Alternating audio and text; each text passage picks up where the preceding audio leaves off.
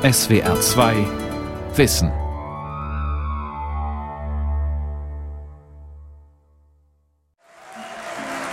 Hasta siempre, comandante. Hasta siempre, Kommandante. Auf immer, unser Kommandant. Das ist das mit Abstand erfolgreichste Lied des kubanischen Sängers Carlos Puebla. Er hat es Che Guevara, dem Revolutionär und Kampfgefährten Fidel Castros, gewidmet. Ernesto Che Guevara, der Guerillero Heroico, war in den 60er und 70er Jahren Idol der revolutionären Linken in Lateinamerika wie in Europa. Bis heute wird er bewundert und gehasst. Das US-Magazin Time zählte ihn 1999 zu den 100 einflussreichsten Menschen des 20. Jahrhunderts. Gewalt ist das letzte Mittel, das den Völkern bleibt. Kein Volk kann darauf verzichten. Doch Gewalt wird nur angewandt, um jemanden zu bekämpfen, der selbst rücksichtslos Gewalt ausübt. Das sagte Che Guevara im Jahre 1961 bei einem Vortrag an der Staatlichen Universität in Montevideo.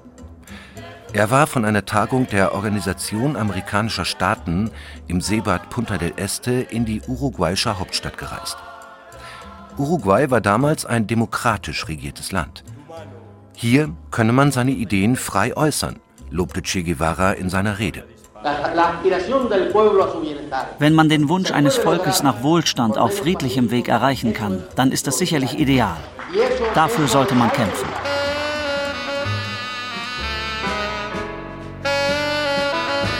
Che Guevara. Geschichte eines Mythos. Eine Sendung von Karl Ludolf Hübener. Im Herbst besuche ich die staatliche Universität von Montevideo, wo Che Guevara einst seine Rede hielt. Ich frage einige Studierende dort, was bedeutet euch Che Guevara heute? Was blieb von ihm? Me considero relativamente joven, ich bin jung, das ist für mich Geschichte. Er war ein Revolutionär, mit dessen Ideen ich nicht sonderlich übereinstimme. Seine Hingabe an eine Sache, die er als gerecht ansah. Das ist für mich die wichtigste Seite Che Guevaras. In der Nähe der Universität reihen sich Marktstände aneinander, mit Zeltplanen gegen Regen und Sonne geschützt. Sneakers und Sandalen liegen aus, Becher und Trinkhalme für den Mate-Tee, Trikots populärer Fußballvereine und T-Shirts mit dem weltberühmten, millionenfach verbreiteten Abbild Ches. Eine Ikone, die ihre politische Brisanz im Laufe der Jahre verlor und hemmungslos vermarktet wurde. Das kritisiert die argentinische Band Kevin Johansen mit ihrem Lied Mac Guevaras Ochi Donalds.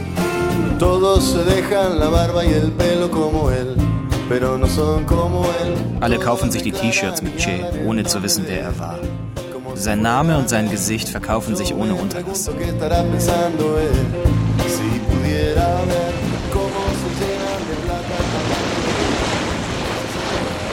Ein paar Tage später setze ich mit einer Fähre über nach Argentinien, dem Heimatland Ches. Drei Stunden dauert die Fahrt über den riesigen Mündungstrichter des Rio de la Plata von Montevideo nach Buenos Aires, der argentinischen Hauptstadt. Hier lebt Juan Martín Guevara, eines der vier Geschwister Ches und Autor der Biografie Mein Bruder Che. In der Avenida Corrientes Nummer 1125 im zweiten Stock öffnet der jüngste Bruder des Guerilleros, Juan Martín Guevara. Graues Haar, grauer Schnauzbart, kariertes Hemd und Jeans. Sein Büro ist karg möbliert. An einer Tür kleben Poster mit dem berühmten kämpferischen Konterfei-Ches aus verschiedenen Ländern zusammengetragen. Treffender wäre ein Bild gewesen, auf dem er ein wenig belustigt reinschaut. Ein Bild mit einem intelligenten, offenen, humorvollen Blick. Man sollte sich an ihn zwar auch als Guerillakämpfer erinnern, aber auch als Denker. Juan Martín Guevara ist 15 Jahre jünger als Ernesto Che Guevara. Wir waren schon eine Familie von Verrückten. Da ist die Mutter, Celia de la Serna, die großen Einfluss auf Ernest Tito, Ernstchen, wie sie ihn nannte, hatte. Für gesellschaftliche Konventionen im damaligen Argentinien hatte sie nichts übrig, schreibt Juan Martín Guevara in seinem Buch Mein Bruder Che. Sie stammte aus großbürgerlichem Haus.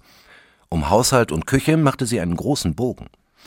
Celia war strikt gegen die in Argentinien mächtige erzkonservative katholische Kirche und neigte zu sozialistischen Ideen.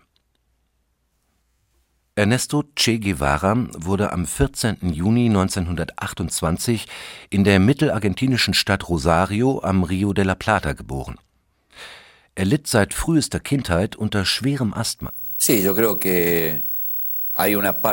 Ich glaube schon, dass seine Beharrlichkeit, sein besonderer Charakter, seine Strenge in einigen Fragen teilweise auf seine Krankheit zurückzuführen ist. Trotz dieser Krankheit strengte Ernestito sich über alle Maßen an, vor allem bei Fußball und Rugby. So überwand er allmählich seine körperliche Einschränkung. Oder besser, er lernte mit dem Asthma zu leben. Die Kinder, mit denen er spielte, stammten fast alle aus armen Vierteln, unter ihnen auch Söhne von Landarbeitern. Er lud sie gerne zum Essen nach Hause ein. Schon als Jugendlicher verachtete er Menschen, die sich besser als andere dünkten. Mit 19 Jahren begann Ernesto Medizin zu studieren. Doch er unterbrach sein Studium mehrfach, um monatelang durch Lateinamerika zu reisen. Dabei empörte er sich über die tiefen sozialen Gräben auf dem Subkontinent und das Elend vieler Indianer in den Anden und Zentralamerika.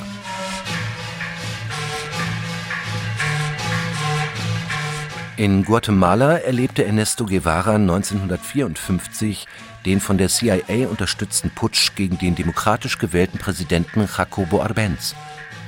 Der hatte eine Landreform durchgesetzt und ungenutzte Ländereien des US-amerikanischen Bananenkonzerns United Fruit Company an Landarbeiter und Kleinbauern verteilt. Deshalb betrieb Washington seinen Sturz. In Guatemala, erzählte seine Mutter später, habe Ernesto den Kubaner Raúl, den Bruder Fidel Castros, kennengelernt. Von dort reiste Guevara nach Mexiko weiter, wo Raúl Castro ihn mit Fidel zusammenbrachte. Sofort schloss sich Ernesto den kubanischen Rebellen um Fidel und die oppositionelle Bewegung 26. Juli an. Am 26. Juli 1953 hatte Fidel Castro mit einem kleinen Trupp vergeblich versucht, die Moncada-Kaserne in Santiago de Cuba zu stürmen. Schon damals hatte er die Insel von der brutalen Diktatur Fulgencio Batistas befreien wollen. Auf dem Lande herrschte bittere Armut, die meisten Menschen waren Analphabeten. Medizinische Versorgung war für viele unbezahlbar. Die Hälfte der kubanischen Kinder ging nicht zur Schule – Korruption und Spekulation gehörten zum Regierungsgeschäft. Havanna war ein Paradies für das organisierte Verbrechen aus den benachbarten USA. Eh, Batista war ein blutrünstiger Diktator. Der hat 20.000 Ermordete in einem Land von damals 6 Millionen Einwohnern auf dem Gewissen. Dazu kamen ungezählte Gefolterte und Geflohene. In der Nacht des 25. November 1956 legt im mexikanischen Hafenstädtchen Tuxpan die 20 Meter lange Motorjacht Granma ab, ohne Positionslichter und mit gedrosseltem, kaum hörbarem Motor. An Bord drängen sich 82 schwer bewaffnete Rebellen. Die überladene Yacht nimmt Kurs auf Kuba. Nach der Landung in einem Mangrovensumpf an der kubanischen Küste kommt es zu ersten heftigen Gefechten mit Truppen des Diktators. Nur zwölf Rebellen überleben. Sie schlagen sich in die Sierra Maestra durch, in die schwer zugänglichen Berge Ostkubas und werben unter den Bauern neue Kämpfer.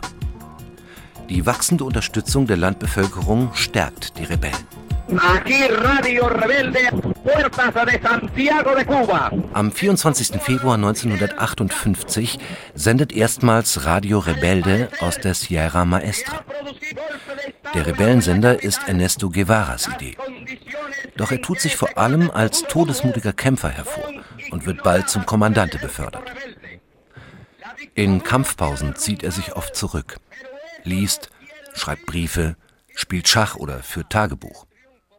Vielen seiner Mitkämpfer bringt er Lesen und Schreiben bei. In der Sierra Maestra entsteht die erste Fassung seines Buches Der Guerillakrieg, das später bewaffneten Befreiungsbewegungen als Anleitung dienen wird. So der Stadtguerilla der Tupamaros in Uruguay, den Sandinistas in Nicaragua oder den FARC und ELN in Kolumbien. Che warnt allerdings. Diese Art von Krieg ohne die Unterstützung der Bevölkerung verwirklichen zu wollen, ist der Auftakt zu einer unvermeidlichen Katastrophe. Überfallartig dringen die Rebellen der Sierra Maestra allmählich in bewohnte Gegenden Kubas vor. Sie zerstören Brücken und Eisenbahnlinien, stecken Zuckerrohrfelder von Großgrundbesitzern in Brand. Kommandante Guevara schlägt sich schließlich mit 150 Guerilleros ins Zentrum der Insel durch. Ende Dezember 1958 erobern sie die Provinzhauptstadt Santa Clara, einen wichtigen Verkehrsknotenpunkt. Die Truppen Batistas sind demoralisiert. Sie fliehen oder schließen sich den Aufständischen an. Der Diktator flüchtet in der Silvesternacht mit rund 40 Millionen Dollar im Gepäck. Kuba ist befreit. Zehntausende jubeln am 8. Januar 1959 auf dem Malecon, der Uferstraße in Havanna, den Barbudos, den siegreichen Bärtigen um Fidel Castro zu.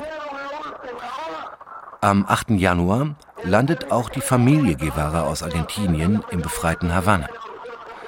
Juan Martin erlebt dort die Siegesfeiern, aber auch die Schattenseiten der Revolution. Sein Bruder war jetzt Kommandant der Festung La Cabana. Einige hundert besonders brutaler Folterer und Mörder des Regimes waren dort gefangen. Viele wurden vor ein Revolutionstribunal gestellt, zum Tode verurteilt und erschossen. Schon in der Sierra Maestra zu Beginn des Aufstandes hatten die Rebellen einige ihrer Mitkämpfer erschossen. Auch Che war daran beteiligt. Das sei in jedem Krieg so, rechtfertigte er sich später. Auf Befehlsverweigerung, Desertation, Verrat und Spionage stünde die Todesstrafe. Juan Martín Guevara nimmt seinen Bruder in Schutz. Im kubanischen Dschungel behandelte er feindliche Gefangene mit Menschlichkeit. Wenn sie verwundet waren, wurde er zu ihrem Arzt und pflegte sie. Ein halbes Jahr nach der Befreiung Kubas heiratete Ernesto Che Guevara Aleida March, die an seiner Seite in der Sierra Maestra gekämpft hatte. Es war seine zweite Ehe. Jetzt beherrschte ein Triumvirat die politischen Schlüsselpositionen in Kuba. Fidel Castro war Ministerpräsident, sein Bruder Raúl Verteidigungsminister, Che Guevara wurde Leiter der Industrieabteilung im neu geschaffenen Nationalen Institut für die Agrarreform. Im November wurde er auch noch zum Präsidenten der Nationalbank ernannt. Inzwischen hatte er die kubanische Staatsbürgerschaft erhalten. In der Universität in Montevideo erklärte er 1961 den Sinn von Wirtschaftspolitik so. Wirtschaftliche Entwicklung ist nichts anderes als ein Mittel, um das Ziel zu erreichen, und das heißt die Würde des Menschen. Che Guevara umgab sich mit einem Beraterstab von Wirtschaftswissenschaftlern und Finanzexperten, denn seine Fachkenntnisse waren dürftig. Als Industrieminister wird ihm angelastet, das Land heruntergewirtschaftet zu haben. Sicher hat er viele Fehler gemacht. Allerdings hatten die USA bereits 1960 ein Handelsembargo gegen Kuba verhängt, mit katastrophalen Auswirkungen. Doch als Guerillero wie als Minister hieß Ches Wahlspruch Seien wir realistisch, versuchen wir das Unmögliche. Er besuchte Fabriken, diskutierte mit den Arbeitern, suchte mit ihnen gemeinsam nach Lösungen. Compañía Cubana de Electricidad. Schrittweise verstaatlichte Guevara die kubanische Industrie, die Banken und allen Grundbesitz. Auch US-Konzerne wurden enteignet. Fidel Castro zählte sie auf. 24 das musste unweigerlich zu einer Konfrontation mit den USA führen wie Che Guevara das bereits in den 50er Jahren in Guatemala erlebt hatte. Er nahm den Konflikt in Kauf. Als Washington die Ölzufuhr für die Rote Insel sperrte, konnte Kuba Erdöl in der Sowjetunion kaufen. Doch am 6. Juli 1959 reduzierte US-Präsident Dwight D. Eisenhower die Importquote für kubanischen Zucker drastisch und traf damit die Insel ins Mark. Ein Wintertag im uruguayischen Punta del Este. Der weite Sandstrand ist menschenleer. Wenige Meter vom Strand entfernt ein Prachtbau im Tudor-Stil, dem Verfall preisgegeben. Das einstige Fünf-Sterne-Hotel San Rafael. Tiene lugar una de las recepciones más inolvidables del festival. La alegría y la elegancia armonizan en los suntuosos salones. 1961 war das San Rafael mit seinem exklusiven Casino die erste Adresse für die Reichen und Mächtigen.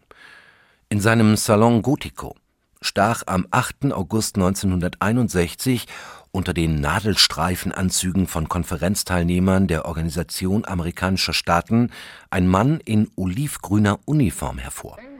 Che Guevara.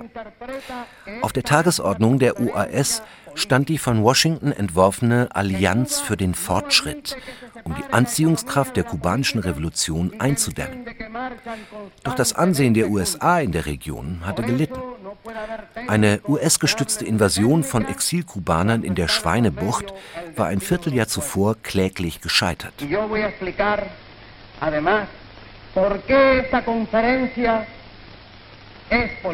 Als kubanischer Industrieminister nahm sich Che Guevara den Zehn-Jahres-Plan der US-geführten Allianz für Lateinamerika vor. Im Mittelpunkt stand das Thema Landreform, das Che kommentierte. US-Experten empfehlen, unproduktive Latifundien und Minifundien durch gut ausgestattete Landgüter zu ersetzen. Wir aber sagen ihnen, wollt ihr eine echte Agrarreform durchführen? Dann nehmt den Boden von denen, die viel davon haben, und gebt ihn denen, die nichts haben. So wird eine echte Agrarreform gemacht. Alles andere ist Sirenengesang. Um den Virus des Kommunismus in Kuba einzudämmen, schrieb die Regierung des neu gewählten US-Präsidenten John F. Kennedy am 7. Februar 1962 ein Handels-, Wirtschafts- und Finanzembargo gegen Kuba als Gesetz fest. Es gilt bis heute. Doch je mehr die USA Kuba in die Enge trieben, umso mehr näherte sich Havanna Moskau an. Die Sowjetunion war bald wichtigster Handelspartner und Schutzmacht. So hielt der Kalte Krieg Einzug auch in die Karibik. Der Kreml stationierte heimlich Atomraketen auf Kuba. Doch die sogenannte Kuba-Krise wurde schließlich per Geheimdiplomatie zwischen Washington und Moskau beigelegt, über die Köpfe der kubanischen Revolutionsregierung hinweg. Fidel Castro und Che Guevara waren empört. Che ging auf Distanz zur Sowjetunion. Der Marxist-Leninist hatte das Sowjetregime früher hoch gelobt und als junger Mann Stalin glühend verehrt.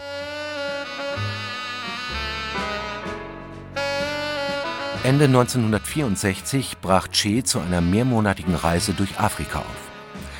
Weltweite Solidarität mit unterdrückten Völkern war neben der Revolution und der Vision vom neuen Menschen sein wichtigstes Anliegen. Auf dem Afroasiatischen Solidaritätskongress in Algier Anfang 1965 kritisierte Che die sozialistischen Staaten schonungslos. Er nahm die ungleichen Handelsbeziehungen zwischen Entwicklungs- und Industrieländern aufs Korn. Zu den Industriestaaten zählte er ausdrücklich auch sozialistische Länder. Auch sie würden Rohstoffe aus der Dritten Welt wie kapitalistische Staaten zu Marktpreisen aufkaufen. Die sozialistischen Länder haben die moralische Aufgabe, ihre stillschweigende Komplizenschaft mit den Ausbeuternationen des Westens zu beenden. Fidel Castro war ob dieser heftigen Kritik entsetzt. Als Pragmatiker wollte er die sowjetische Schutzmacht nicht verprellen. Im März 1965 verließ Che Guevara Kuba schließlich mit unbekanntem Ziel. Fidel Castro erhielt einen Abschiedsbrief, den er öffentlich vorlas. Siento que he cumplido la parte de mi deber ich habe den Eindruck, dass ich den Teil meiner Pflicht erfüllt habe, die mich mit der kubanischen Revolution und ihrem Land verband.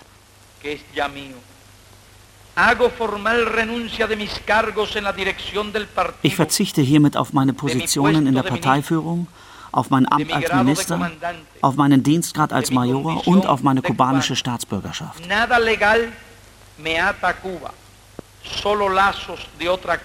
Andere Völker der Welt verlangen nun meinen bescheidenen Einsatz.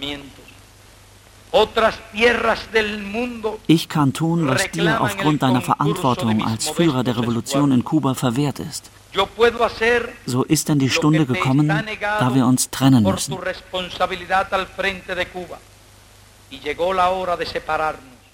Che reiste unerkannt in die ehemalige belgische Kolonie Kongo. Im Kongo kämpften Aufständische gegen das korrupte Marionettenregime Mois Chambes. Der afrikanische Traum, wie Ches Tagebuch später betitelt wurde, endete in einem Desaster. Auch weil der Guerillero aus Lateinamerika die unterschiedlichen Interessen der verschiedenen Rebellengruppen falsch einschätzte. Unter strikter Geheimhaltung kehrte er nach Kuba zurück. Auch seine Familie wusste nicht, wo er war. Er schickte keine Briefe mehr.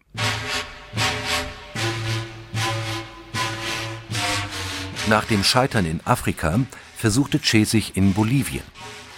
Ende 1966 schlugen 50 Guerilleros, davon ein Drittel Kubaner, ein Lager in den östlichen bolivianischen Anden auf.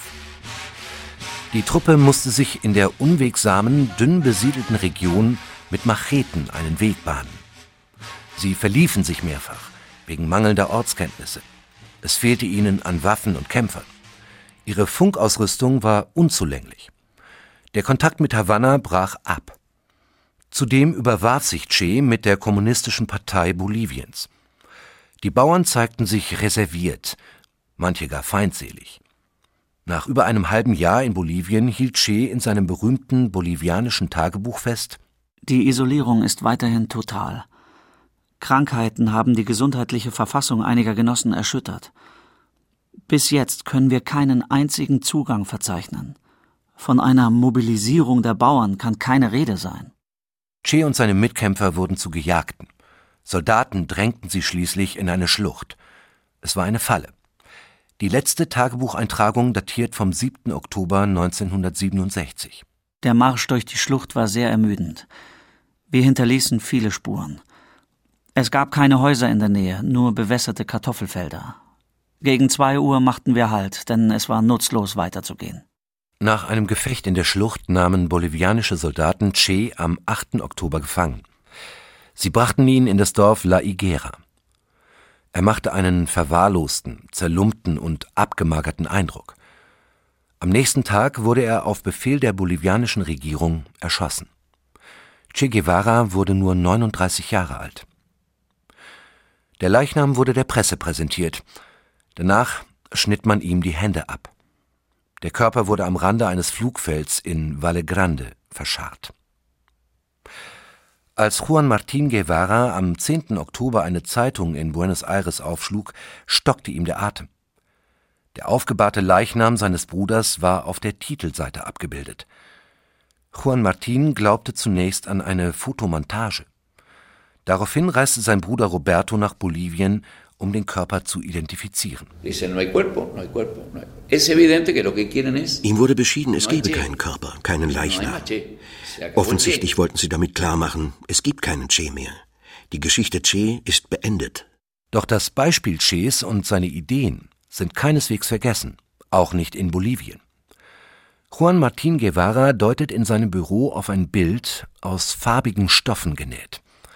Eine Indianerin mit einem farbenfrohen Umhang beugt sich unter einem roten Sonnenschutz über Säcke, gefüllt mit Maiskörnern. Ein Geschenk von Boliviens Staatspräsident Evo Morales, erzählt Juan Martín.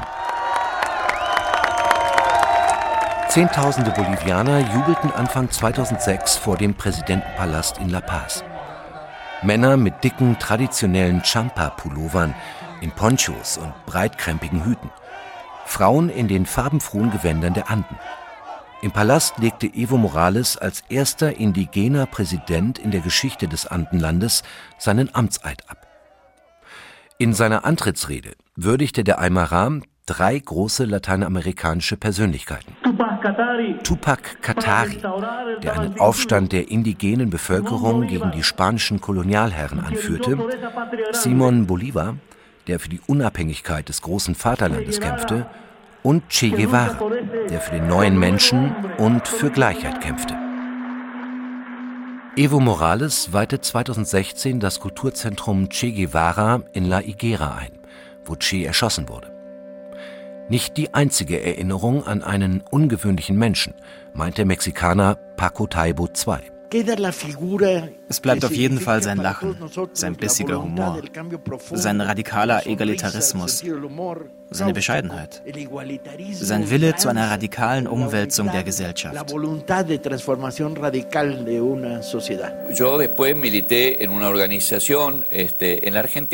Juan Martín Guevara hat seine eigene politische Vergangenheit. In den späten 60er Jahren eröffnete er die Buchhandlung La Pulja, der Floh, in Buenos Aires. Er vertrieb dort kubanische und andere Revolutionsliteratur. Der Laden wurde auch zum Treffpunkt von Mitgliedern der Revolutionären Arbeiterpartei, zu der auch Juan Martin gehörte. Sicherheitskräfte verhafteten ihn. Acht Jahre verschwand er in Kerkern, vor allem während der brutalen Militärdiktatur Ende der 70er, Anfang der 80er Jahre. Weshalb, weiß er nicht. Er hat nie eine Anklageschrift gesehen, noch wurde ihm je ein Prozess gemacht. Eines Tages öffnete sich die Zellentür. Ein Offizier in Kampfuniform kam in die Zelle und stellte Fragen. Stell dir vor, das war im Jahre 1977. Da waren schon Gefangene aus ihrer Zelle geholt worden. Auf der Flucht erschossen, hieß es dann später. Und ich dachte mir, hau bloß schnell ab. Doch zum Abschied sagte er, was für ein großartiger Typ war doch dein Bruder. Leider hat er sich auf die linke Seite geschlagen.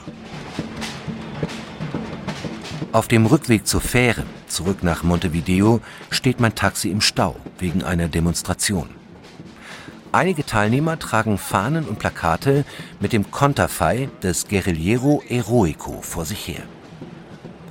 Der Protest richtet sich gegen wachsende Arbeitslosigkeit. Seit Dezember 2015 ist der Unternehmerspross Maurizio Macri Präsident Argentiniens. Seine neoliberale Politik bewirkt niedrigere Löhne. Mehr als 100.000 Menschen verloren ihren Job. Die Zahl der Armen nahm dramatisch zu, wie auch in anderen Ländern des Subkontinents. Und mir klingen noch Juan Martín Guevaras Worte im Ohr. Che ist doch aktuell. Er sprach Probleme an, die auch heute noch existieren. Die meisten sind nicht gelöst. Die sozialen Ungleichheiten sind doch unübersehbar. Und die Ursachen sind dieselben wie in den 60er Jahren.